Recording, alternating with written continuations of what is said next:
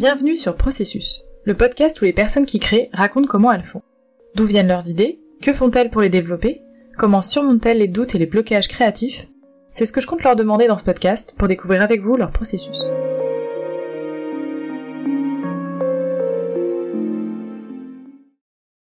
Dans cet épisode, Lionel Davoust, auteur notamment de la saga de fantasy Les Dieux Sauvages, nous parle de son processus. Lionel Davoust partage avec nous de nombreux enseignements à propos de l'écriture, mais aussi de l'état d'esprit d'un auteur quand il écrit. C'est pourquoi cet épisode n'est que la première partie de son processus. Vous pourrez retrouver la deuxième partie dans le prochain épisode. Alors, euh, je fais un certain nombre de trucs aujourd'hui. Alors, à la base, euh, moi je suis biologiste marin, euh, donc euh, pas grand chose à voir. pour être exact, je suis ingénieur agronome en halieutique, c'est un mot un peu ronflant pour dire tout ce qui est les ressources, l'exploitation et la conservation des ressources aquatiques biologiques renouvelables. moi été beaucoup plus intéressé par le côté conservation. Mais euh, moi, c'était l'aspect rêve des grands espaces euh, de la mer qui m'intéressait. C'est pour ça que je suis parti, que j'ai toujours eu envie aussi d'avoir une activité créatrice. Une fois mes une fois mes études terminées, je me suis dit que c'était le moment où jamais de me lancer avec un petit peu de, de, de, on va dire, l'idéalisme qu'on a quand on a 20 ans à peine tassé, mais euh, après voilà, une fois euh, m'être lancé là-dedans, je savais que c'était là-dedans que je voulais rester. Donc aujourd'hui, euh, bah, je suis auteur de d'imaginaire, principalement de fantasy, mais je fais une fantasy qui est un matinée de science-fiction. voilà. J'ai longtemps été traducteur littéraire aussi, toujours dans les domaines de l'imaginaire. de l'anglais vers le français, j'ai et puis j'ai aussi une activité donc de conférencier slash enseignement au sens large, c'est beaucoup dire, mais une parole que m'avait dite Stéphanie Nico il y a bien longtemps quand elle m'avait mis le pied à l'étrier il y a plus de 20 ans maintenant, euh, en me faisant entrer dans, la revue qu'elle dirigeait à l'époque, qui était Galaxy, comme critique littéraire, m'avait dit euh, une leçon qui est importante dans ce métier, c'est que tu pourras jamais renvoyer l'ascenseur aux gens qui t'ont mis le pied à l'étrier, parce que ces gens seront toujours euh, plus âgés, plus expérimentés que toi. Donc ton travail, ce sera de le faire avec les gens qui viennent après toi. Et je trouvais que c'était une très belle, très belle image et c'est un truc qui m'a qui m'est toujours resté. Donc je m'efforce de de transmettre en conférence, en atelier d'écriture. J'ai aussi été intervenant extérieur. Alors là, en traduction littéraire à l'université d'Angers pendant huit ans. ce que je crois avoir pu éventuellement apprendre dans ces métiers déraisonnables et, et le, le, essayer de le partager ensuite avec les gens qui viennent après. Euh, s'ils peuvent moins se casser la tête sur certains murs euh, symboliques que moi, euh, bah c'est pas plus mal. Et je fais aussi donc, bah, donc du coup, ça c'est l'aspect biologie marine. Ça fait longtemps que je suis pas parti, mais j'essaie de faire du volontariat écologique quand je peux dans ces domaines-là. Et puis j'ai un tout petit pied dans le jeu vidéo, surtout à travers un aspect game design et musique, puisque je suis musicien électronique à mes heures perdues. En ce moment, je suis très très pris par l'écriture, donc ça fait très longtemps que j'ai rien pu sortir rapport à ça. Mais j'ai eu le plaisir de faire la bande originale et le sound design d'un jeu vidéo indépendant qui est sorti en 2015, qui s'appelle Psycho Starship Rampage. Donc voilà, c'est toujours un truc qui me, qui me, qui me plaît, qui a rien à voir avec avec l'écriture, je trouve, dans l'approche. et donc c'est c'est c'est c'est quelque chose que je trouve plus euh, viscéral organique. Après, c'est peut-être tout simplement que j'ai peut-être moins d'expérience dans ce domaine-là aussi, mais en gros, la, je trouve intéressant justement en termes de processus la pratique de l'électro m'apprend des trucs sur mon approche de l'écriture et vice versa parce que je, je les approche pas du tout de la même manière donc c'est vachement intéressant finalement de voir euh, comment euh, moi qui suis théoriquement une même personne euh, mais encore c'est pas sûr euh, pourrait euh, approcher euh, du coup comment je peux approcher deux disciplines artistiques de manière très différente l'une de l'autre? Sur la manière dont je suis arrivé à l'écriture, moi j'ai toujours voulu écrire d'aussi loin. En fait, je me rappelle, j'étais vraiment tout, tout gamin. Euh, c'est marrant, ça, fait partie de ces souvenirs d'enfance qui restent ancrés très profondément. Je sais même pas l'âge que j'avais, euh, mais euh, j'ai vu un jour ma mère laisser un mot à quelqu'un euh, et euh, je savais pas ce que c'était. Euh, et quand elle m'a expliqué la possibilité de laisser un message à quelqu'un et que cette personne le reçoive alors que vous n'êtes pas là je trouvais que c'était le truc le plus incroyable euh, et le pouvoir le plus phénoménal euh, du monde. Et j'ai euh, tout de suite voulu apprendre à lire et à écrire bien avant l'âge légal. Et ça, et, en fait, je voulais raconter des histoires avec, en fait, très vite. Donc j'ai commencé à vouloir écrire quand j'avais quand j'avais 6 7 ans un truc comme ça donc je commençais à raconter des histoires où il y avait déjà des monstres et la mer et ça m'a jamais, ça m'a jamais quitté. Et c'est alors après, j'ai pas toujours eu des bons contacts avec l'enseignement des lettres euh, après au collège, lycée, etc. Moi, j'étais fan d'imaginaire et c'était vraiment pas, en tout cas, je pense que c'est un peu plus arrivé maintenant euh, pour les jeunes générations, mais euh, bon, j'ai 44 ans, donc ça commence à, mon collège commence à remonter un petit peu.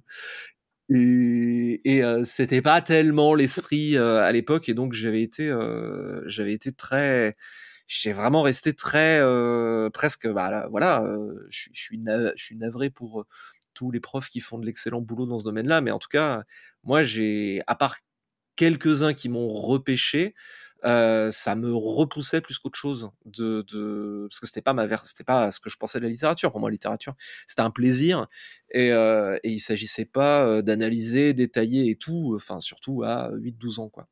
Euh, heureusement Madame Barbier en troisième m'a mis l'écume des jours de Boris Vian entre les mains et ça a sauvé ma vie parce que je me suis dit ah ouais la vache on a le droit de faire ça euh, et c'est là où j'ai réalisé non mais en fait c'est de la création, c'est de la littérature. En fait tu fais ce que tu veux quoi. L'essentiel c'est que tu le fasses bien. Euh, donc euh, voilà. Alors je, je me j'écrivouillais un peu comme je pense beaucoup d'ados hein, quand quand j'étais voilà quand j'étais ado. arrivé à la fin de mes études supérieures, genre vers en allant sur les 20 ans, je je me suis j'ai eu envie de le faire sérieusement. Euh, je finissais mes études, j'avais la possibilité entre continuer dans la recherche ou essayer de faire autre chose pendant un temps. Je me suis dit donc que j'allais tenter de faire autre chose pendant un temps. Là, je me suis, j'ai tenté l'écriture et puis j'ai pris en pleine face ce qui arrive à peu près à euh, tout le monde dans cette situation, dans la situation dans laquelle j'étais, c'est-à-dire j'étais un peu comme le type avec sa guitare qui a un petit peu des facilités pour ça, qui joue pour ses copains sur la plage et ses copains lui disent c'est vachement bien, tu devrais faire carrière avec. Et puis euh, quand il se met à vouloir faire ça sérieusement, il se dit oh la vache, tout ce qui me reste à apprendre. Donc j'étais euh, entre euh, jouer sur la plage pour ses copains et faire un concert à l'Olympia, bah il y avait encore tout un monde. Mais mais voilà, c'était ça que j'avais. donc je me suis lancé à corps perdu dans le milieu littéraire euh, j'étais donc euh, critique littéraire, je fais de la trad littéraire. En gros, je voulais tout apprendre de partout, euh, tout ce que je pouvais, tout ce que je pouvais voir de ce qui fonctionnait de ce milieu que je connaissais pas du tout puisque je venais, je venais moi d'un milieu scientifique. Et, et avec quand même l'objectif à long terme de d'écrire. Donc j'ai fait comme tous les jeunes auteurs, j'ai fait des textes, on m'en a refusé un certain nombre. Euh, quelques euh, bonnes fées, bonnes marraines se sont euh, penchées sur mon berceau, m'ont montré deux trois trucs de ce que je faisais pas bien. et puis au fur et à mesure, j'ai eu des textes qui ont été pris, et puis je suis passé de la nouvelle à la novella, au roman, à la saga d'une taille beaucoup trop déraisonnable pour ma pauvre petite tête. En gros, sur le fil de presque 25 ans maintenant, ce qui est beaucoup trop donc, euh, donc voilà, donc vraiment une, un, apprentissage à la fois par le fait de faire et surtout par l'approche à laquelle moi j'ai toujours beaucoup cru, qui est l'approche systémique, c'est-à-dire euh, euh, d'essayer d'apprendre. Je connaissais rien du milieu, je connaissais rien de la manière dont l'édition et la, littérature en termes économiques, mais même artisanaux fonctionnaient. Donc, je, j'avais soif d'apprendre. Donc, je, par défaut, quand on me proposait est-ce que tu as envie de faire ça, ma réponse c'était oui. Et je regardais après si je savais le faire ou pas. Et si je savais pas le faire, eh ben, euh, il fallait que j'apprenne euh, avant de rendre le truc qu'on me demandait.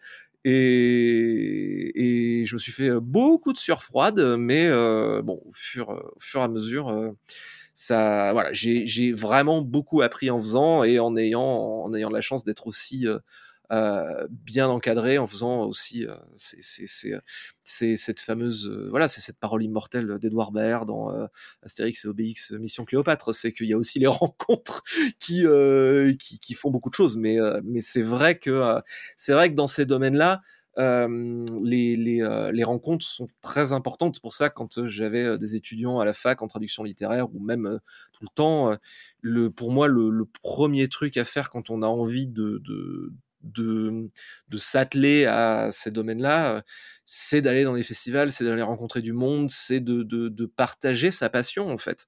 Euh, et au bout d'un moment, euh, euh, si on fait ça suffisamment longtemps, je pense des opportunités finissent par se faire. Quoi. Il faut juste pas avoir peur. Je sais que c'est pas évident. je suis un ancien grand timide moi-même. Euh, mais il faut pas avoir peur d'aller euh, d'aller s'impliquer dans, euh, dans une communauté quelle qu'elle soit. Je parle de l'imaginaire, mais c'est valable pour tout, je pense. et s'impliquer dans sa communauté, de d'aller à la rencontre des gens et de voir les initiatives qui peuvent se faire, et puis et puis de se lancer dans des trucs. Et souvent, il y a des trucs qui n'aboutissent pas, mais mais mais on sait jamais avant de s'y mettre. Je me sens toujours hyper mal en fait quand j'écris. Il se passe pas un jour tous les matins où il faut pas que je déjoue euh, la résistance, euh, ce, que, ce que Steven Pressfield appelle la résistance dans la guerre de l'art, il se passe pas un jour sans que je joue pas ma vie. Euh, et que je me je me remette pas et qu'il faille et que je doive pas trouver des astuces ou ou que je j'organise ma journée j'organise mes journées en fait à l'avance pour justement je sais que j'ai toujours cette frousse même bah ça va faire maintenant euh, ça va bientôt faire 20 ans que j'ai commencé à publier professionnellement. Euh, je dois avoir, je sais pas, je dois avoir une quinzaine de bouquins derrière moi. Il se passe toujours pas un jour sans que tous les matins je sois pas en train de jouer ma vie et que euh, et que j'ai pas effectivement la trouille de de, de mettre. Euh, alors comment on s'en extrait ou comment on l'apprivoise En fait, je pense. Alors il y a des tas de trucs ou astuces, mais je pense que le premier truc déjà, c'est d'arrêter de se dire qu'on l'apprivoisera un jour.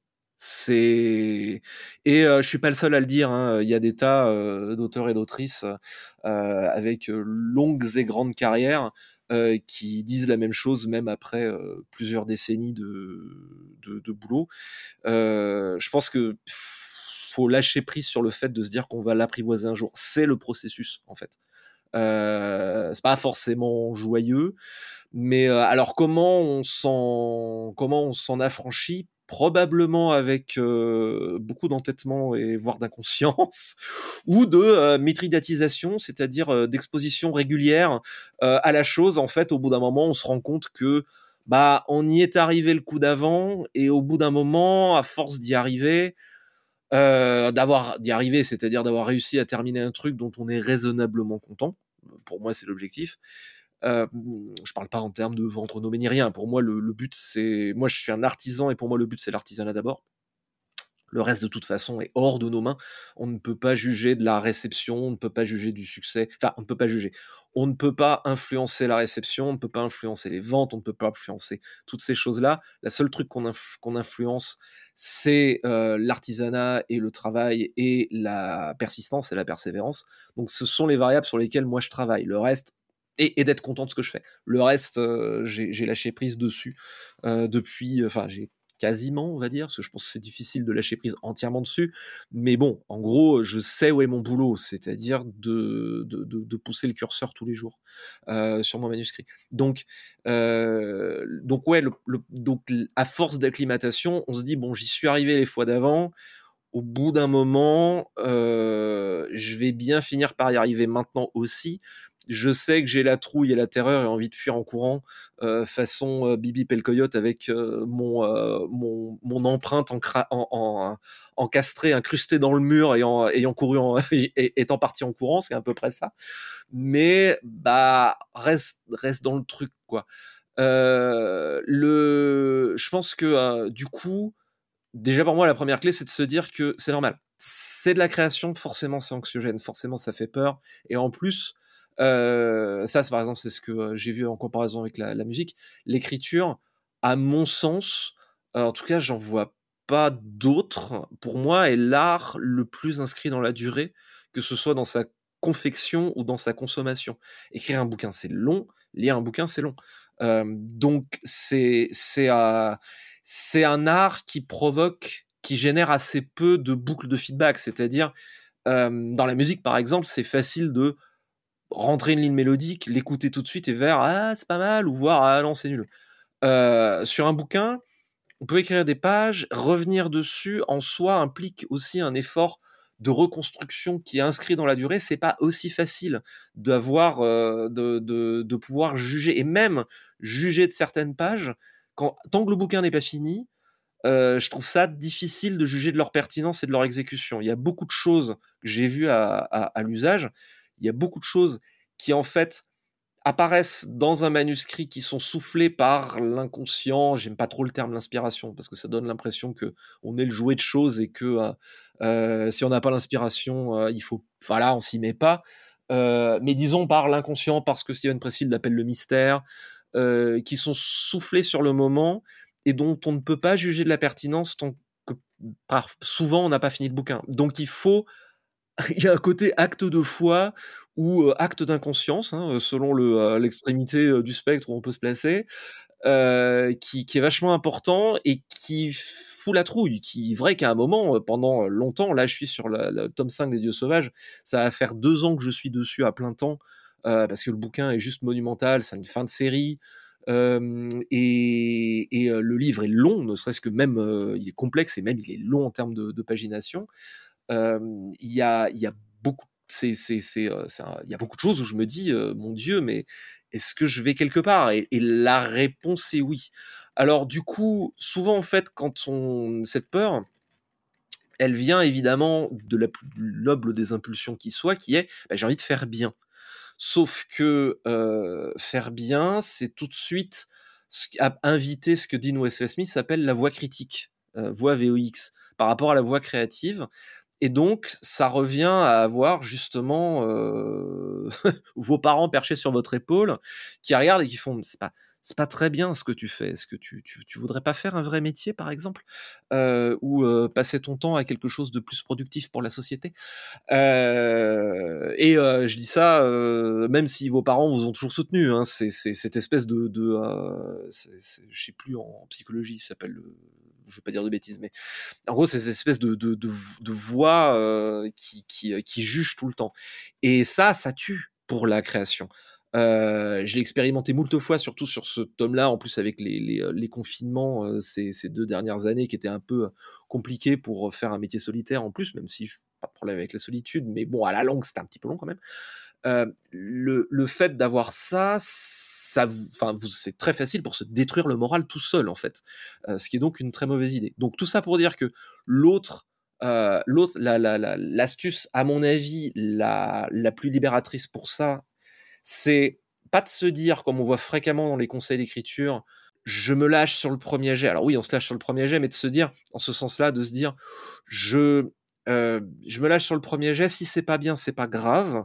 Déjà, si c'est pas bien, c'est pas grave. Ça veut dire que quelque part, quand même, on voudrait que ce soit bien. Et c'est pas suffisant. On juge déjà en faisant ça. Et pour moi, c'est pas suffisant. Pour moi, il faut aller au cran d'après, qui est résolument mon attitude euh, depuis euh, quelques temps maintenant, qui est de dire, c'est pas si c'est pas bien, c'est pas grave. C'est c'est pas bien et je trouve de la joie dans le fait d'écrire des trucs pas bien, c'est pas grave, youpi.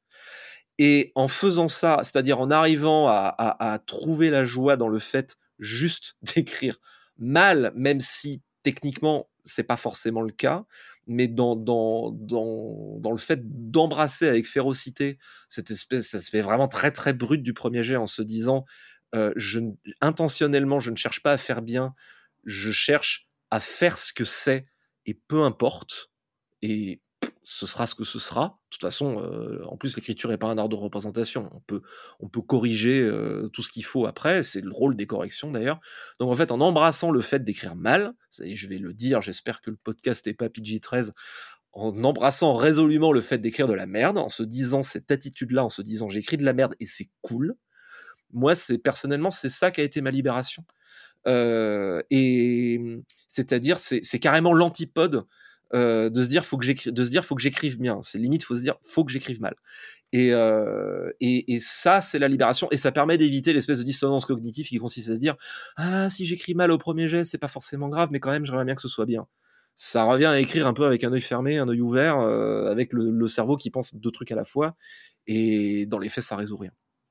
Là, pour le coup, je me rattache beaucoup à. En fait, je compare beaucoup l'écriture maintenant que je suis adulte au fait de jouer quand j'étais petite. Et, euh, et, du coup, en fait, pour moi, c'est le moment où je me raconte des histoires. Et je me dis, bon, bah là, tu lâches la, la petite Alix de 7 ans, et, euh, et après, c'est la grande qui prendra le relais, en fait. Et du coup, ça, voilà, je prends du plaisir dedans, en fait, comme ça. Bah, c'est, je pense que ça, c'est, alors ça, c'est hyper clé. Euh, ce que vous dites, c'est le fait de prendre, de prendre du plaisir.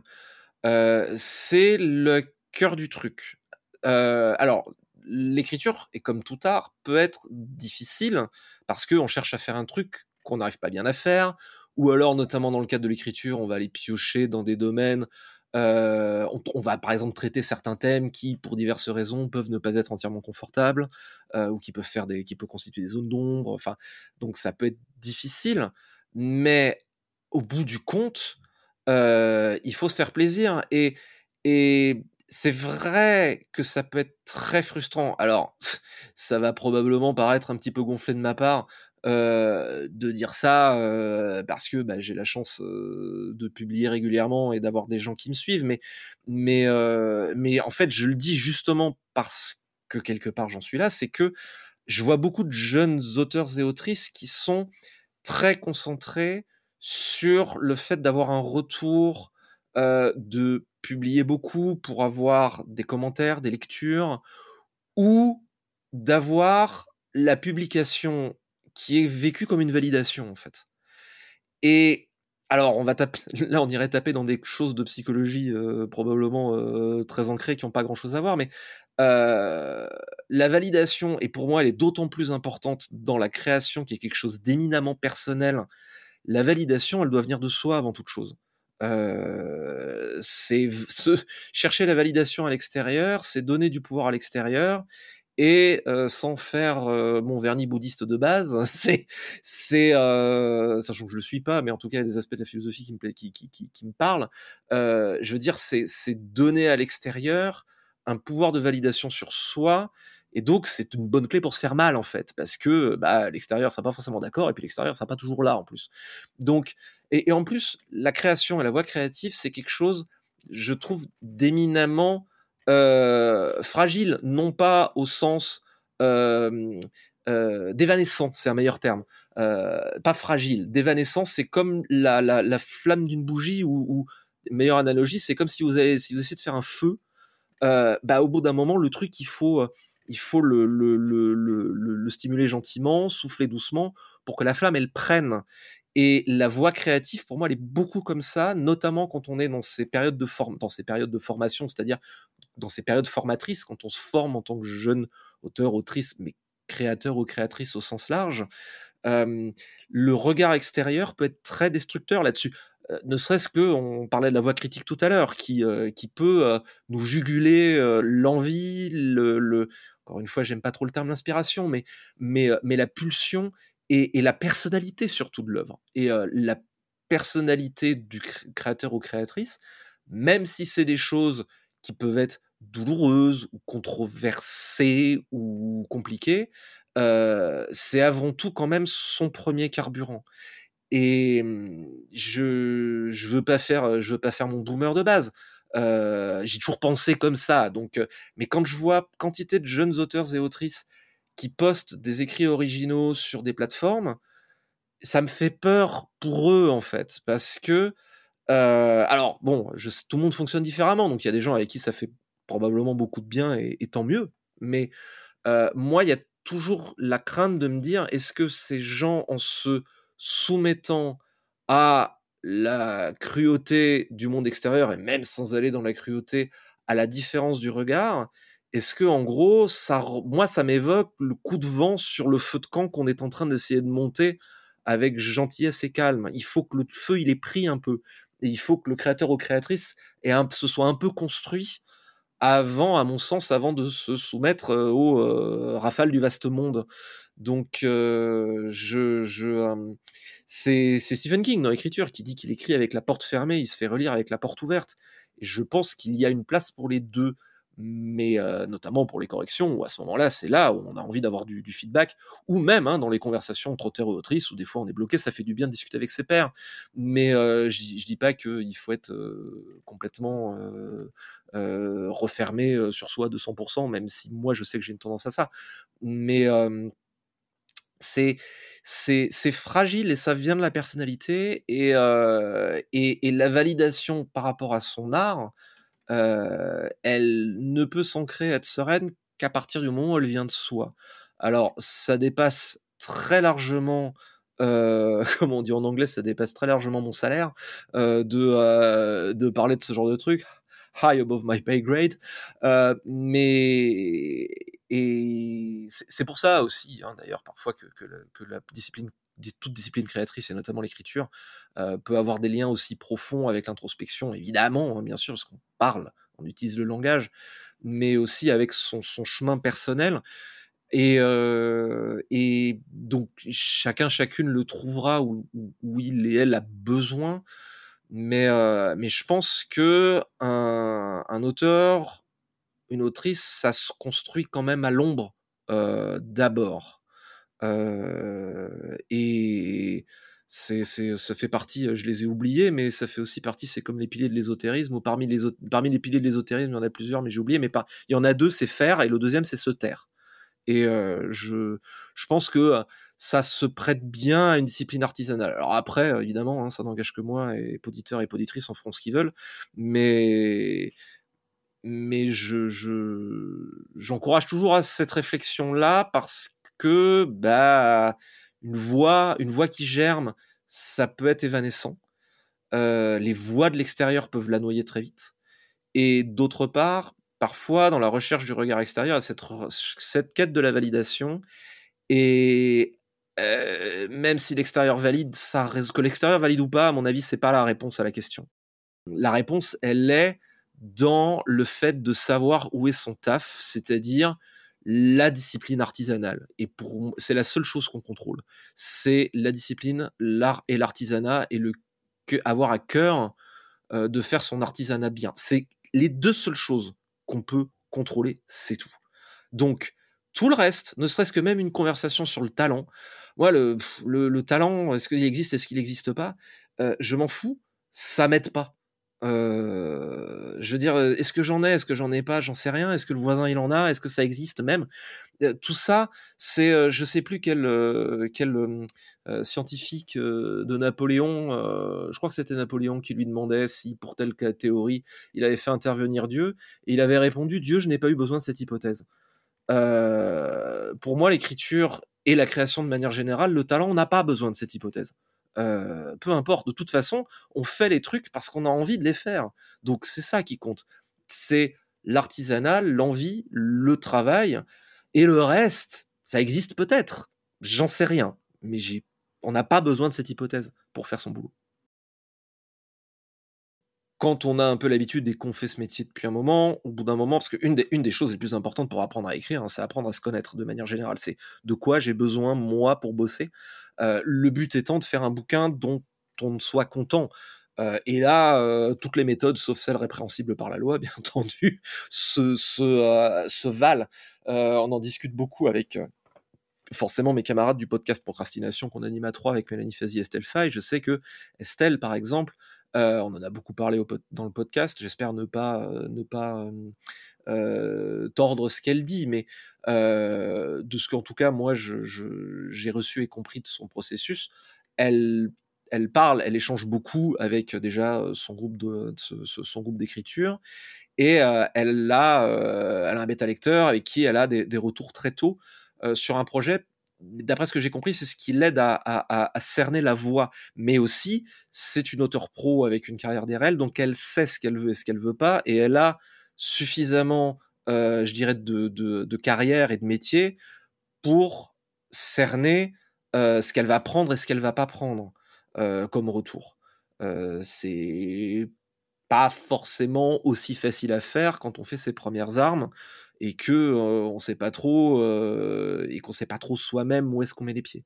par contre, sur les projets, alors il y a, des tas de, de, façons de faire je pense aussi que, à mon avis, c'est pas mal. C'est, je, me demande, j'ai peur de faire une, j'ai peur de faire une erreur, mais je crois que c'est Robin Hobb il y a longtemps qui avait une expression que j'aimais beaucoup. Elle disait qu'elle aimait pas trop parler des, projets parce que en anglais, elle disait "It's possible to talk a book to death", c'est-à-dire il est possible de tuer un livre juste rien qu'en en parlant alors qu'il est trop tôt et qu'il n'est pas assez bien formé. Le simple fait même de le verbaliser, parce que verbaliser c'est déjà représenté, donc c'est donner une forme. le simple fait de verbaliser à autrui, même quelqu'un euh, d'extrêmement bienveillant, euh, peut entraîner le fait de donner une forme au projet qui, qui euh, moi, je sais que je bosse beaucoup comme ça. A, il y a, il y a, il y a pas longtemps, un journaliste qui m'a demandé, qui a demandé à plusieurs auteurs, autrices, qui a fait une espèce d'interview un peu générale croisée, et qui demandait de, partager des, idées de monde qu'on n'avait pas encore fait et qu'on aurait envie de faire Et j'ai répondu de façon catégorique non. Non, non, je ne répondrai pas à cette question, je ne peux pas. Enfin, je pourrais, mais dans l'instant où je fais ça, je ne pourrais plus le faire. Je pourrais plus faire le projet en question. Il était tout désolé, il m'a demandé non, mais vraiment, vous pouvez pas? Non, non, non, jamais. Absolument jamais. Euh, et d'ailleurs, je parle des projets un peu en cours d'écriture, c'est-à-dire ceux pour lesquels il y a une maison d'édition intéressée derrière. Mais déjà ça, il m'a fallu un apprentissage parce que je sais que ça intéressait. Voilà, je savais que ça intéressait le, lecteur et lectrice. Il m'a fallu me faire violence pour ça, parce que parce que c'est tant que, en gros, moi, la manière de faire, c'est que tant que je n'ai pas corrigé au maximum de ma compétence le premier jet d'un récit, personne ne le voit.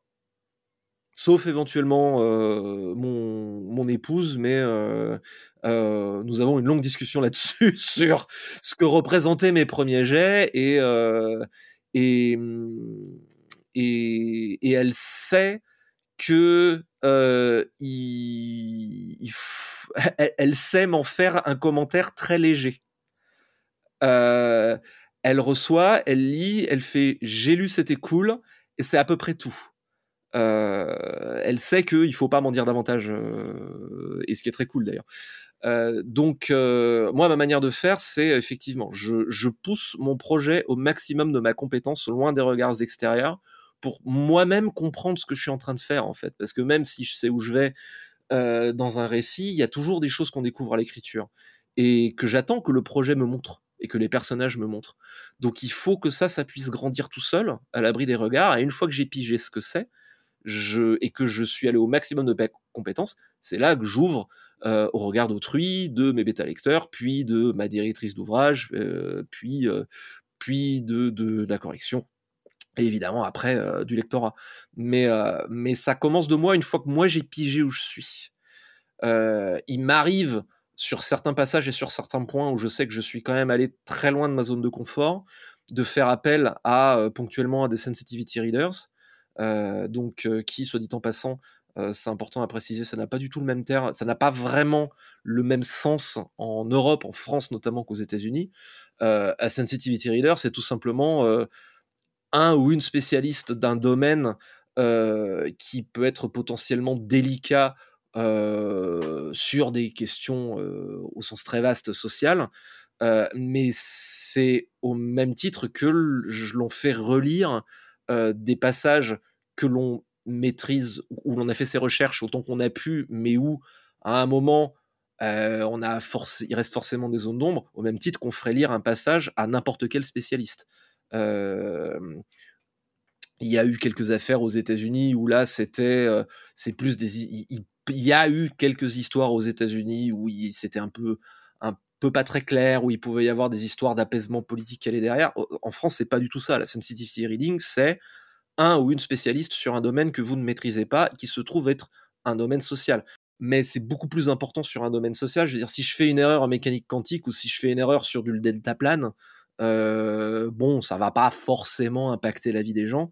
Par contre, si euh, par euh, maladresse ou ignorance, je ou aveuglement ou inconscient, peu importe, je perpétue mettons un stéréotype social qui peut être néfaste, ça a des conséquences qui sont plus graves que si je me plante en mécanique quantique.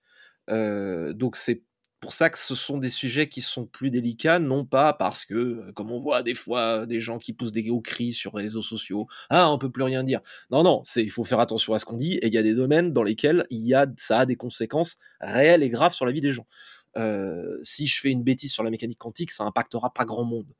Donc, euh, donc, donc voilà, donc sur ces, sur ces domaines-là, mais dans l'approche, euh, même si ça nécessite une diligence supérieure en raison de, l'importance des enjeux, euh, dans l'approche technique pure, euh, c'est de la même façon que l'on, quand on écrit quelque chose, on fait attention à ce qu'on raconte, on fait ses recherches correctement et on demande le cas échéant la validation par un ou une spécialiste concernée de la chose. donc, donc ça, j'ai tendance à le faire un peu plus en amont, le cas échéant. Euh, parce que, euh, bah, en fonction du truc, euh, ça peut impacter le reste du récit si je me suis loupé quelque part. donc c'est à peu près, mais, malgré tout, toujours pour la même raison, je m'efforce d'être allé le plus loin possible dans la scène ou le passage en question, parce que le but, c'est pas qu'on me signale ce que j'aurais pu voir tout seul comme un grand, tout simplement. J'ai envie que quand on je demande à quelqu'un de prendre du temps pour me faire un retour sur ce que j'ai pu faire, bah euh, c'est pas pour lui faire perdre son temps. Euh, c'est que le cas échéant, euh, j'ai envie que on pointe éventuellement s'il y en a des trucs que j'ai pas vus, de manière à pouvoir pousser le, récit plus loin. donc autant que je fournisse la meilleure copie possible. Alors justement, pour aller, on va dire, au début de cette copie, quand il n'y a encore rien dessus, comment vous démarrez un projet alors ça a beaucoup évolué avec le temps. Euh, entre autres avec euh, l'évolution de la technique en fait. Moi je, je, suis, un, je suis un geek euh, de c'est comme on, comme je dirais comme je dis de plus en plus maintenant en prenant des coups de vieux, je suis devenu un geek de première génération. donc j'ai j'ai je je travaille beaucoup. Moi, j'ai toujours essayé de travailler avec des outils numériques et maintenant, ça y est, on est à une stade où les outils numériques supportent vraiment le flux d'émergence de la création. En fait, euh, alors là actuellement, je, c'est pas forcément grand chose que je raconte ce que j'ai fait avant, mais là actuellement, je travaille selon une méthode très, enfin, je travaille selon un processus qui est très inspiré de manière très très lointaine de euh, ce qu'on appelle euh, la méthode Zettelkasten. alors, très rapidement, le Zettelkasten, à la base, c'était une, c'est une méthode qui, qui, qui, est presque aussi ancienne que, que l'humanité, ou que l'écrit, disons, euh, que l'écrit et que le papier, parce que euh, c'est important de pouvoir avoir du papier si c'est sur les tablettes d'argile, comme il s'agit de faire des fiches, des fiches en tablettes d'argile, ça, ça, prend de la place.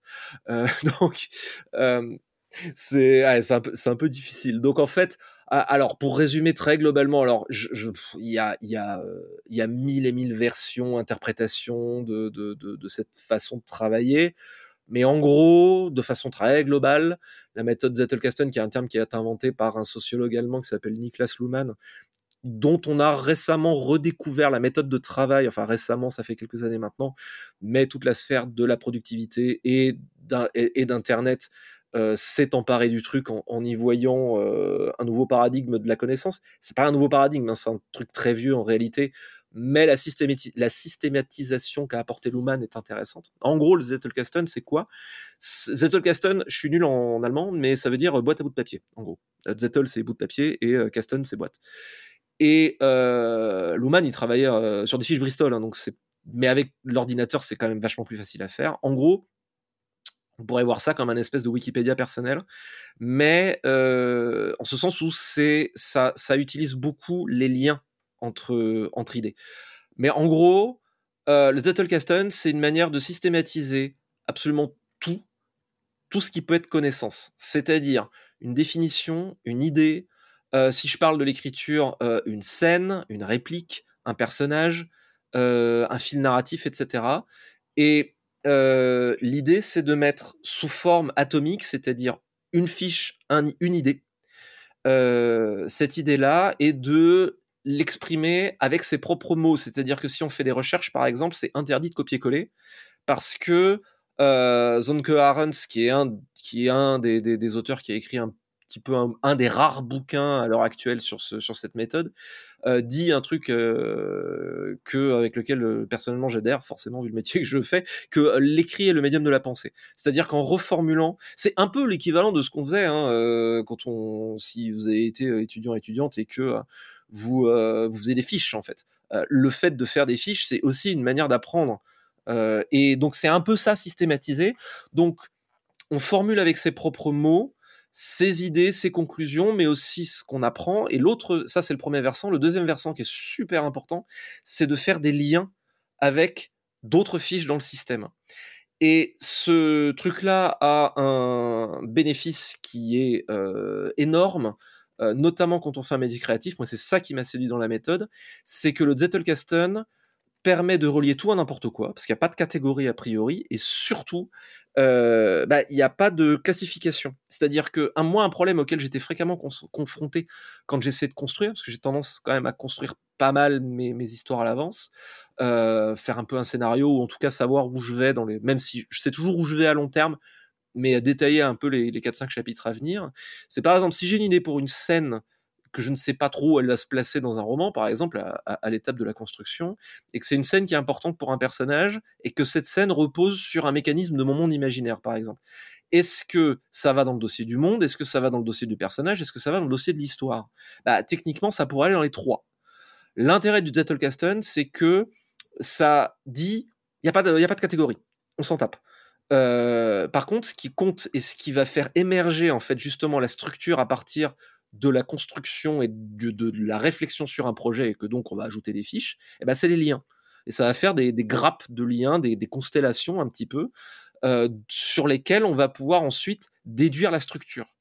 Et pour la construction romanesque, c'est super précieux parce que euh, il y a, par exemple, si j'ai envie d'une, je dis n'importe quoi, je construis une scène qui est basée sur un mode de mon monde sur un de mon monde fictif, un mécanisme de mon monde imaginaire, mais que j'ai pas suffisamment bien détaillé ce, mécanisme. Je vais sauter sur le mécanisme, je vais creuser le mécanisme, mais ça va avoir une influence sur la culture. Je peux sauter à la culture, etc., etc. Et donc, ça permet de, de euh, un côté, euh, alors je sais pas mais euh, j'imagine que ça marche comme ça. Enfin, j'ai vu de la sculpture sur glace à la tronçonneuse, ce qui ce qui, est, ce qui est assez impressionnant d'ailleurs. Euh, mais euh, c'est une belle métaphore. C'est ouais, super fort. C'est, c'est, euh, j'aimerais arriver à manier ne serait-ce qu'un crayon avec la douceur avec laquelle il met les tronçonneuses. C'est, j'en suis très très loin. mais ça permet justement de, de, de, de, de fonctionner par analogie et par envie euh, en, lieu de se dire il faut que je creuse une dimension. Et il y a un moment où on creuse une dimension, on creuse son scénario, on va forcément bloquer parce que il, nous manque des éléments sur le monde, il nous manque des éléments sur les personnages. Et en fait, le fait de travailler comme ça permet de se dire à un moment, j'arrive à un blocage, c'est pas grave, j'ai mille et mille choses que je peux explorer d'autres euh, en, sautant d'un truc à l'autre. Et, souvent, en fait, ce qui se passe, c'est que un blocage, mettons sur world building, va se débloquer alors qu'on est en train de réfléchir à quelque chose qui est complètement différent. Et euh, l'intérêt du Zettelkasten, c'est que ça met tout sur le même plan et qu'on peut aller creuser là où on a envie. Euh, Luhmann le disait lui-même. Luhmann, il disait euh, de façon un petit peu, je pense, moqueuse, il disait, moi, j'ai jamais l'impression de travailler, je creuse que ce qui m'intéresse. Et c'est un type qui, genre, je crois, il a publié 40 ou 50 ouvrages de son vivant et quelque chose comme 400 articles tout ça de la part d'un type qui disait qu'il avait jamais l'impression de bosser. Ça, ça. C'est pour ça que toute la sphère productivité d'Internet s'en est emparée en se disant oh, c'est génial si je pouvais rééditer le Ne jamais travailler. Truc. Ouais, c'est ça. Si je pouvais avoir la productivité de Luhmann, moi c'est pas ça qui m'intéresse dans dans, dans, dans le système. C'est c'est vraiment cette capacité, cette, cette explosion totale de de la catégorie. Et ça permet aussi, par exemple, j'ai un exemple là sur la succession des âges où à un moment il y a une scène d'incendie dans une ville. Et je ne savais pas tellement, en tout cas, comment on combat un incendie à l'ère médiévale. Spoiler alerte, mal. Mais du coup, j'ai pu faire mes recherches, mais relier ça à mon bouquin, tout ça dans le même système. Et si un autre jour, plus tard, euh, j'ai une autre idée, j'ai une autre scène d'incendie euh, dans une ville médiévale plus tard, je pourrais tout à fait. Ces notes, elles seront toujours là en fait, et je pourrais d'ailleurs même, elles seront reliées à cette scène-là. Et euh, imaginons si la Providence me prête vie jusque-là que j'écris ça quand j'ai 80 ans, bah, je pourrais peut-être revoir et me dire ah mais oui mais non mais en fait j'ai quelque part c'est mon inconscient qui me joue des tours. Mettons, j'ai déjà fait une scène de ce genre-là. En fait, la scène que j'envisageais, c'est, je sais pas, une ressucée de la scène que j'ai écrit 36 ans plus tôt. Donc, ce genre de choses, ou un truc beaucoup plus, alors ça c'est un peu spécifique, mais un truc beaucoup plus fréquent en fantasy, par exemple, et un domaine sur lequel les auteurs et autrices souvent font des erreurs parce que c'est un domaine qui est mal connu, c'est les chevaux. Le voyage à cheval, par exemple. Moi, je, j'ai travaillé avec des animaux, mais donc je sais à peu près comment ça fonctionne un animal de près, mais je fais pas de cheval. Euh, heureusement, j'ai une, j'ai une, une, spécialiste chevaux, je salue Solveig au passage, qui euh, répond très obligeamment à toutes mes questions complètement invraisemblables sur les chevaux, surtout qu'en plus, ça lui fait mal parce que souvent, bah, c'est des histoires de bataille, c'est de la fantaisie épique, donc souvent les chevaux, je leur fais mal. Donc je lui demande, et ça, si je fais ça, il se passe quoi? Et tout. Elle me répond bien obligeamment, alors qu'évidemment, elle les adore. Euh, mais, mais voilà, et ce genre de choses va servir. Ah, c'est, bah, on écrit des, on écrit des, j'écris un petit peu, notamment les dieux sauvages. C'est une saga de fantasy assez sombre, donc j'écris un petit peu des horreurs dedans. Et, euh, et les chevaux, euh, malheureusement, euh, notamment sur les champs de bataille, des fois ils prennent cher. Mais, mais voilà, des trucs, des trucs tout bêtes, par exemple aussi, les temps de trajet à l'ère médiévale, une armée ça va à quelle vitesse, un cavalier quand il va, quand il, quand il pousse et qui tue sa bête, il peut espérer couvrir quelle distance en une journée, ce genre de choses passer passer une montagne ça prend combien de temps en fait c'est quoi l'ascension enfin voilà des, trucs des trucs les temps de trajet qui sont un truc qui sert tout le temps bah, ça a tout à fait bien sa place dans, dans, ça, ça, a une place de choix dans mon Zettelkasten par exemple parce que j'ai fait ces recherches une fois et j'ai plus à les faire euh, soit dit en passant sur les distances, une erreur qu'on trouve fréquemment, c'est que on utilise les tables qui viennent du jeu de rôle. Euh, qui, en fait, les tables qui viennent du jeu de rôle, le problème, c'est que elles utilisent fréquemment, euh, elles ne prennent pas en compte l'épuisement, les pauses et, et, la fatigue des marcheurs comme de l'animal. C'est-à-dire, c'est pas parce que, par exemple, un cheval, à moins que vous, enfin, si vous espérez pouvoir l'utiliser encore le lendemain, ça passe pas la journée à galoper, quoi. à un moment, ça fait des pauses. Je veux dire, c'est pas, pas une bagnole. c'est pas, enfin, nous aussi, quand on court à un moment, il faut qu'on se repose, quoi. donc, donc voilà, des trucs comme ça. Et, le problème, c'est que dans l'étape de jeu de rôle, souvent, c'est juste un rapport proportionnel qui n'est pas valide dans le monde réel parce que c'est pas parce que un, cheval, alors maintenant j'ai peur de dire une bêtise, mais c'est pas parce qu'un cheval fait une pointe à 50 à l'heure qu'il va faire une pointe à 50 à l'heure tout le temps.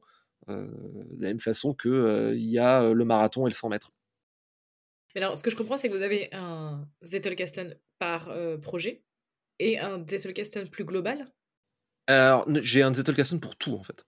J'ai un Zettelkasten avec mes recherches, euh, mes romans en cours de création, les univers dont il s'inspire, parce qu'en plus j'ai la complication où euh, j'ai deux univers, j'en ai surtout un en ce moment où je travaille, mais j'ai l'univers d'Evan Egir où en fait euh, les récits qui se passent dans cet univers-là sont indépendants, mais c'est tout dans le même monde. C'est-à-dire que j'ai l'échelle du récit, j'ai l'échelle de l'univers du dessus, et même s'il y a un certain nombre de choses qui sont fixées dedans, il y a toujours des choses qui peuvent évoluer et qui peuvent être étoffées dedans. Euh, et, donc, euh, c'est aussi une échelle de création. Donc, en fait, j'ai tout dans le même système. Tout se parle. et c'est pas un problème parce que comme le Zettelkasten est basé par des liens et éventuellement des, des, fiches qui sont des, on va dire pour simplifier, des tables des matières qui pointent vers les, les, sujets d'intérêt dans le Zettelkasten. c'est un système, si on s'en occupe bien et qu'on a bien pigé comment il marche, c'est un système qui peut être étendu à l'infini, il n'y a aucun problème là-dessus. Euh, j'ai peur de dire une bêtise, mais Luhmann, à la fin de sa vie, il avait plusieurs dizaines de milliers de fiches dans son Zettelkasten, et c'était des fiches Bristol. Donc, et ça marchait. Euh, donc, euh, bon, alors en plus, lui, bon, lui, il en avait deux, c'est un peu particulier. Mais, mais il maintenait ses, liens. Enfin, je veux dire, il y avait un véritable travail de, bureaucratie pour tenir ses liens à la main. Et ça marchait. j'ai, peur de dire une bêtise, je sais plus quel était le chiffre, mais je crois que c'est plus de 40 000 fiches, un truc comme ça. Vous, du coup, quand vous avez une nouvelle idée, euh, mais vraiment qui vient de nulle part, pas forcément en rapport avec euh, Evan et Gir, vous le rentrez comme ça ou, vous créez un nouveau Zettelkasten Comment ça se passe du coup? Je crée une fiche dans le Zettelkasten. Alors après, euh, on a l'avantage avec, avec l'informatique qu'on peut avoir d'autres catégories très faciles pour, pour, pour retrouver quelque chose, c'est-à-dire que par exemple dans la recherche en, texte, c'est ce que Luhmann ne pouvait pas faire. C'est-à-dire que si jamais, par exemple, je veux chercher toutes les fiches, mettons, qui ont rapport à Marianne, qui est la personnage principale des Dieux Sauvages, si je tape Marianne dans mon Zettelkasten, je vais trouver toutes les occurrences de Marianne dedans. Alors après, pour une... après, on a aussi un autre truc qui, qui fonctionne très bien à l'informatique, c'est les tags. C'est-à-dire que je peux étiqueter mes fiches avec, avec des, avec des mots-clés qui, qui, est une autre taxonomie par laquelle je peux rentrer. Donc la manière dont je procède, par exemple, pour une idée, c'est alors techniquement vraiment la façon la, la, vraiment la plus matérielle dont je, dont je procède. Je prends une note souvent sur mon téléphone parce que c'est évidemment en vadrouille que ça arrive ou sur ma montre qui dans une application qui s'appelle Drafts je, donc qui est vraiment une application qui est destinée à la capture du texte. Je pourrais le faire directement dans Zettelkasten, mais en fait j'ai trouvé que c'était plus facile d'avoir une étape de capture pure, euh, parce que souvent euh, j'écris ça euh, entre deux portes, et je, je il, à un moment il va falloir que je clarifie un petit peu ce que j'ai voulu dire, euh, à la prochaine fois où je serai posé à mon ordinateur, c'est-à-dire le soir ou le lendemain, ou euh, dans les, dans les, dans les trois jours qui viennent. Mais, euh, mais ce que je... Et puis ça laisse le temps de digérer aussi, je trouve. Ça, ça peut, et d'ailleurs ça permet aussi le temps de voir, de se dire, en fait c'est nul, ou alors j'ai réalisé après que c'était une idée que j'avais déjà eue. voilà. et donc à ce moment-là, je la transfère dans Zettelkasten et il y a un tag qui, j'ai une catégorie de tags qui sont les idées. Donc c'est des idées, on va dire orphelines en fait, c'est ça. C'est ça, c'est ça. Euh, si vous avez une application euh, de Zettelkasten euh, ou de notes reliées, en fait, c'est ce qu'on, c'est un peu le nom qu'elle porte de nos jours. les applications de notes reliées un peu puissantes vous montrent quelles sont les notes qui n'ont pas de parents ou qui n'ont ou qui, ou qui n'ont pas d'enfants dans, dans les liens. Ça permet éventuellement de les rajouter parce qu'un vrai Zettelkasten normalement il ne doit pas y avoir de notes orphelines. Euh, mais bon, ça nécessite un peu de la maintenance, donc on n'a pas forcément toujours le temps de le faire. Euh, et, comme ça, bah, j'ai en fait j'ai des tas de projets qui incubent petit à petit. Euh, des, idées d'univers où de temps en temps j'ai une autre idée sur un univers parce que j'ai un univers qui me gratouille, même si je suis en train de faire autre chose. Je me dis ah tiens il pourrait se passer tel truc et ça va se rajouter à la fiche du projet en question. Et si le projet atteint une certaine masse critique, alors à ce moment-là, je reprends la fiche, je l'éclate en plusieurs fiches atomiques qui sont reliées les unes les autres, et le projet, il va construire, il va se construire gentiment à sa vitesse. Ouais, il va pousser en fait. Voilà, il va pousser exactement. Euh, tant que j'y réfléchis, si à un moment je m'en lasse, bah il restera là. Euh, ça deviendra un méandre mort, quoi. Euh, mais euh, si à un moment, par exemple, le premier réflexe que j'ai quand on me demande une, une nouvelle, par exemple, euh, quand on, quand un appel à texte, on me demande à participer à une anthologie, premier réflexe que j'ai, je vais dans Zettelkasten et je fais qu'est-ce que j'ai là-dedans. Euh, et si j'ai déjà une idée que j'ai là qui me fait envie, qui pourrait coller au thème, bah, à moins qu'il y ait un truc qui me soit venu absolument sur le thème en question que j'ai absolument envie de faire là avant tout de suite, si j'ai pas d'a priori, euh, bah, le premier truc, c'est de regarder en se disant, est-ce que j'ai déjà pas eu une idée qui pourrait aller, quoi. Et, et euh, je dirais deux fois sur trois, c'est le cas. Donc, euh, et puis après, bah, le truc se, se, construit. Et là, je le creuse activement, le truc, pour construire quelque chose qui va autour. Mais c'est. En fait, c'est une, je trouve c'est une des clés pour que l'inconscient fournisse des idées, c'est de montrer à l'inconscient qu'on l'écoute et qu'on ne perd rien de ce qu'il veut bien nous donner. Euh, parce que à partir de là, l'inconscient est content, il en donne encore plus. Et, enfin, on, dit tout ça hein, dans le métier, mais euh, pour avoir une bonne idée, il faut en avoir eu 20, mauvaises. Euh, le truc, c'est qu'on ne sait pas, a priori, lesquelles vont être bonnes ou mauvaises et lesquelles vont s'intégrer dans un, projet ou pas. Et c'est super important de les, attraper.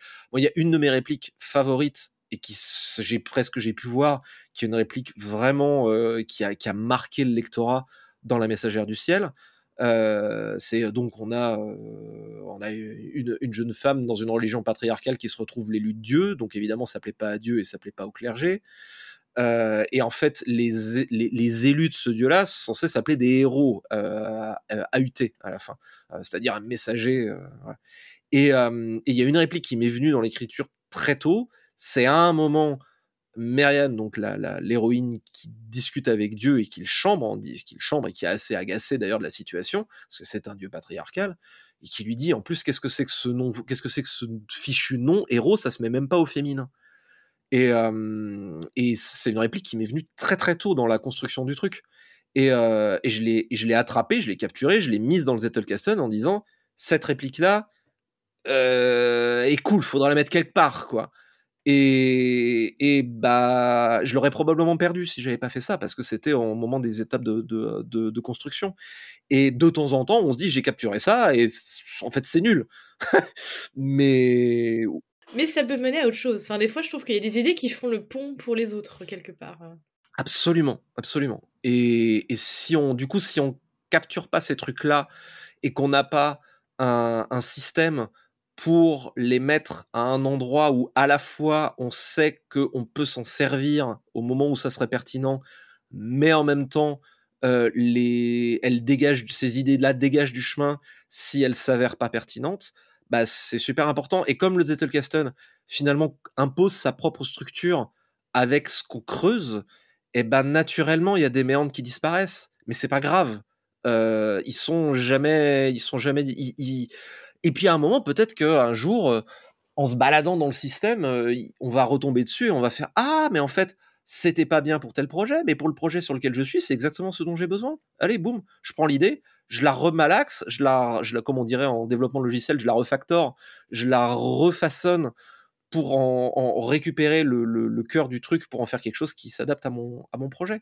Et, euh, et c'est, c'est, c'est comme un, un, un, un artisan euh, qui, euh, je sais pas, hein, je suis pas ébéniste, mais c'est comme un ébéniste qui euh, euh, va récupérer ses chutes de bois pour en faire autre chose et en faire quelque chose de sympa, d'une autre, d'une autre taille. Je veux dire, euh, il va faire un, il va faire une armoire et puis avec une chute de bois, il va peut-être faire un, un, bibelot sympa. Euh, et c'est, on a besoin d'armoire, on a besoin de bibelot sympa aussi. C'est pas, c'est et, euh, et, tout ça, c'est vraiment, pour moi, ça, met vraiment en, ça, incarne vraiment le travail de co-création avec l'inconscient dont euh, Elizabeth Gilbert parle euh, beaucoup, euh, notamment dans son bouquin comme par magie, Big Magic en anglais.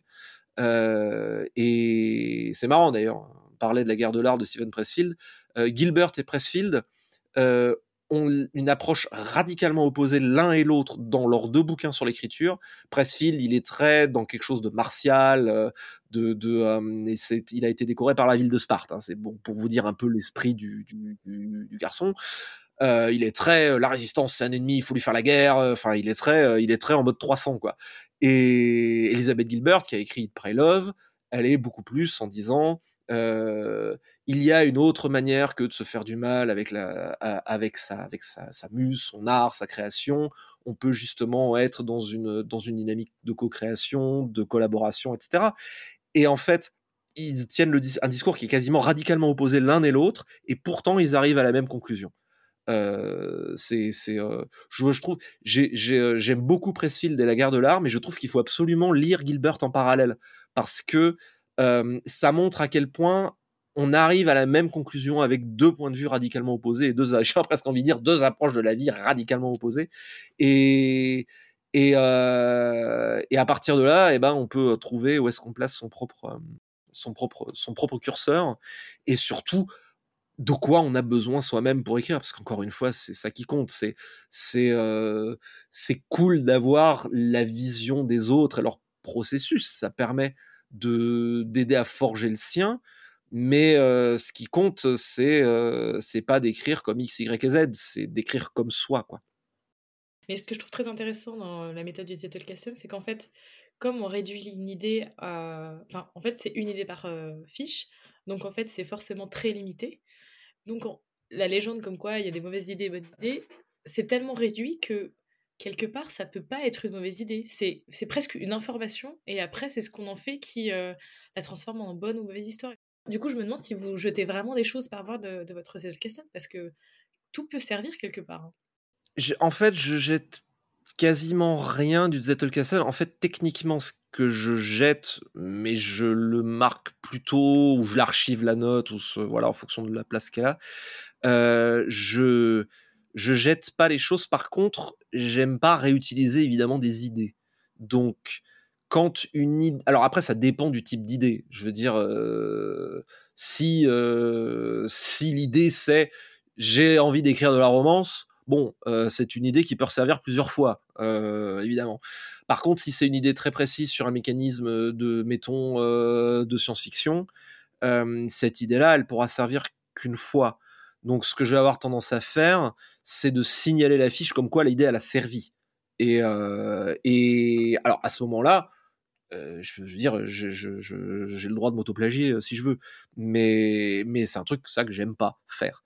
Donc, si jamais un autre un truc qui est vachement intéressant avec les Autocaston, c'est que si on le fait correctement, on, si on a une idée, en fait, on peut vérifier si on l'a pas déjà eu aussi.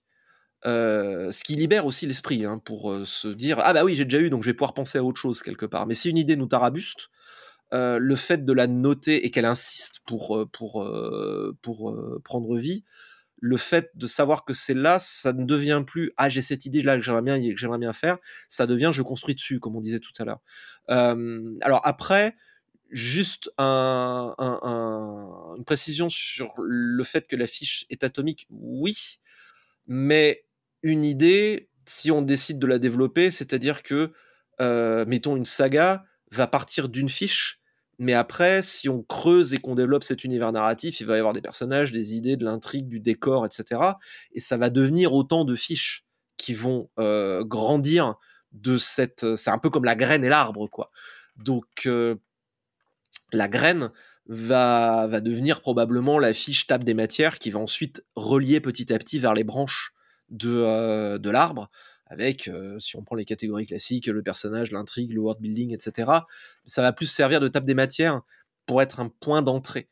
Euh, mais ce qui est très intéressant aussi quand on bosse comme ça, c'est que euh, toute structure qu'on impose à, ou qu'on veut plaquer sur ces fiches est non destructive. C'est-à-dire que je peux faire autant de fiches que je veux faisant des liens vers mes autres fiches, donnant un angle ou une thèse sur un sujet.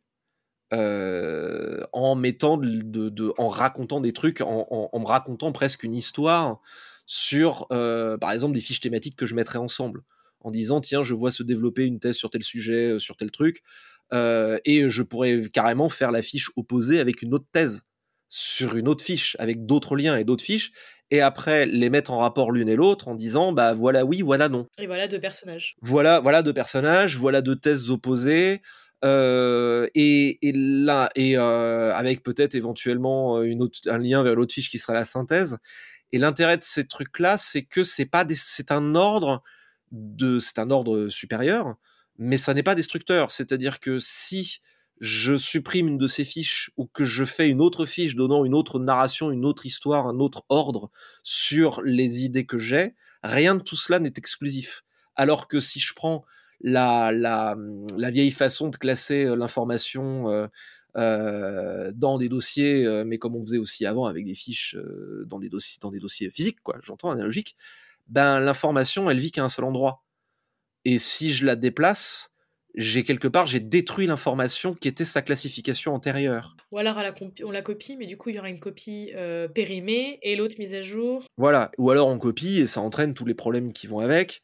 Euh, alors l'informatique euh, dans les années 90 avait tenté de résoudre ce problème avec les alias ou les raccourcis qui permettent d'avoir des c'est les alias sous Mac et les raccourcis sous Windows, c'est-à-dire d'avoir un espèce de petit fichier qui est une espèce comme un signet, comme une comme comme marque-page dans le navigateur qui permet de renvoyer vers la même information mais euh, ça n'empêche que c'est quand même pas très très euh, pas très aisé à manier quoi. Et mmh, alors que là, je peux avoir l'information quelque part virtuellement qui vit à plusieurs endroits et c'est toujours la même. Euh, alors c'est c'est et même dans les dans les dans les applications très pointues, on peut faire ça avec des bouts de fiches qui peuvent apparaître dans d'autres. Ça s'appelle dans, dans le terme technique, ça s'appelle la transclusion. ça permet en fait d'avoir une presque si vraiment on a envie d'être très déstructuré, il y a des applications qui poussent le truc jusqu'à dire, jusqu'à presque s'abstraire du concept de fiche. Il n'y a plus que un il y a plus que des paragraphes et les paragraphes vivent absolument là où ils veulent puisqu'on peut les appeler de n'importe où en fait. Euh, c'est euh, l'application qui est la, plus connue pour ça, c'est Rome Research. moi, j'aime bien le principe de la fiche quand même parce que ça impose le, principe de la transclusion absolue partout. Ça a l'air séduisant sur le papier, mais en fait, à un moment, il y a beaucoup d'utilisateurs qui se plaignent qu'ils savent plus s'y retrouver. Le fait d'avoir le modèle de la fiche, malgré tout, je trouve que ça impose malgré tout une certaine, juste ce qu'il faut de structure et de contrainte pour imposer euh, une certaine, euh, une, euh, comment dire, une certaine, un certain travail de maintenance de base qui est nécessaire pour pas se retrouver avec un, un, bazar sans fin, quoi. le le parce qu'il faut quand même ça nécessite quand même un petit peu de maintenance. Ce qui est important mais qui mais c'est pas un, travail qui est perdu. C'est-à-dire que la valeur d'un Zettelkasten n'est autant des fiches que des liens entre elles.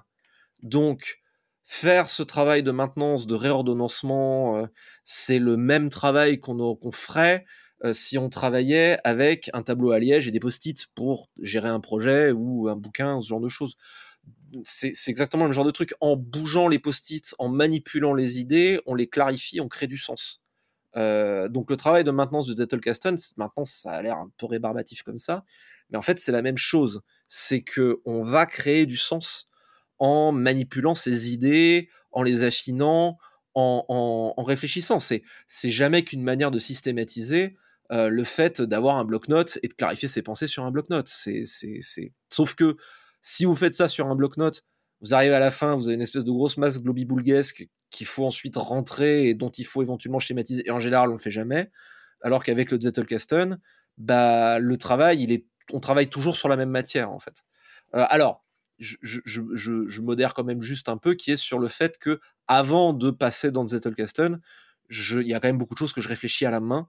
Et il y a des notes de construction, notamment pour des scènes, que je fais à la main, qui finiront jamais dans Zettelkasten. Parce que le but, alors, pour le Zettelkasten, il a plusieurs rôles. Pour moi, il y a déjà il un rôle de développement personnel et, de, d'apprentissage qui est que j'y consigne tous les sujets qui m'intéressent sur la vie, l'univers et le reste, euh, euh, euh, le, le, le, réel, la philosophie, etc. Donc c'est des, des, des, choses plus mes, mes humbles prises de conscience sur l'existence au fur et à mesure que, que, je, que non pas je prends de l'âge, mais que je prends des points d'expérience, bien entendu.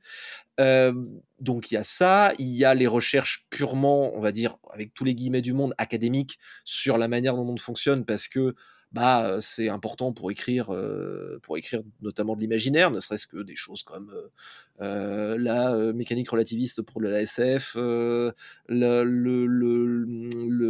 de la guerre médiévale quand on écrit de la fantaisie épique, ce genre de trucs. Et il y a les bouquins derrière. Et pour moi, les notes de construction des bouquins n'ont de valeur qu'à partir du moment qu'une fois que le que, jusqu'au moment où le bouquin est écrit. Une fois que le bouquin est écrit, ces notes-là, elles pourraient disparaître. et souvent, elles disparaissent d'ailleurs parce que pour là, c'est vraiment de l'échafaudage. de la même manière que les notes. Alors après, les notes concernant les univers fictifs sont pour le coup un échafaudage perpétuel mais après c'est relié au, au, récit. Mais pour moi, le but, et c'est aussi un truc qui est important dans Zettelkasten, c'est que le but du Zettelkasten, quand même, c'est de produire du, ce qu'on appelle ce terme que je déteste aujourd'hui, mais c'est de produire du contenu. Euh, moi, en l'occurrence, c'est euh, de l'écrit, de la fiction, c'est de la musique aussi, c'est du code et du logiciel quand j'ai le temps de faire du développement logiciel à mes heures perdues, euh, et c'est du moi, c'est du moi-même quand il s'agit des questions de, de, réflexion personnelle sur, le développement personnel. C'est un grand terme. Pour moi, ça va avec tout ce qui concerne le développement de l'individu. Donc c'est aussi tout ce que vous voulez, la philosophie, la, la, conscience sociale, le couple, tout quoi, tout ce qui peut essayer de faire de moi un type un peu moins idiot qu'hier. Mais l'intérêt de ces trucs-là, c'est que de, ce système-là, c'est que forcément, bah, mes préoccupations vont ensuite venir irriguer ce que j'écris, puisque c'est tout au même endroit en fait. Euh, et il n'y a pas de lien a priori. Euh, c'est-à-dire que, euh, je sais pas, une idée que ou une prise de conscience que j'ai pu avoir sur un truc va pouvoir venir irriguer le, bouquin derrière, parce que aussi fréquemment, bah, on, réfléchit quand même beaucoup sur les, moments de l'histoire à lesquels on est, et inversement, les moments de l'histoire à lesquels on est, on a souvent des prises de conscience inconscientes qui vont se retrouver dans la vie aussi. Enfin, c'est, c'est, c'est tout ça, ça vient du même type qui se trouve être moi, quoi. Merci à Lionel d'avoir partagé avec nous son processus. Vous pourrez découvrir la suite de son processus d'écriture dans le prochain épisode. Vous pourrez également retrouver son travail et les références qu'il a citées dans la description de cet épisode. Merci pour votre écoute. J'espère que cet épisode vous a plu. Si c'est le cas, partagez-le autour de vous. On se retrouve au prochain épisode pour découvrir un nouveau processus.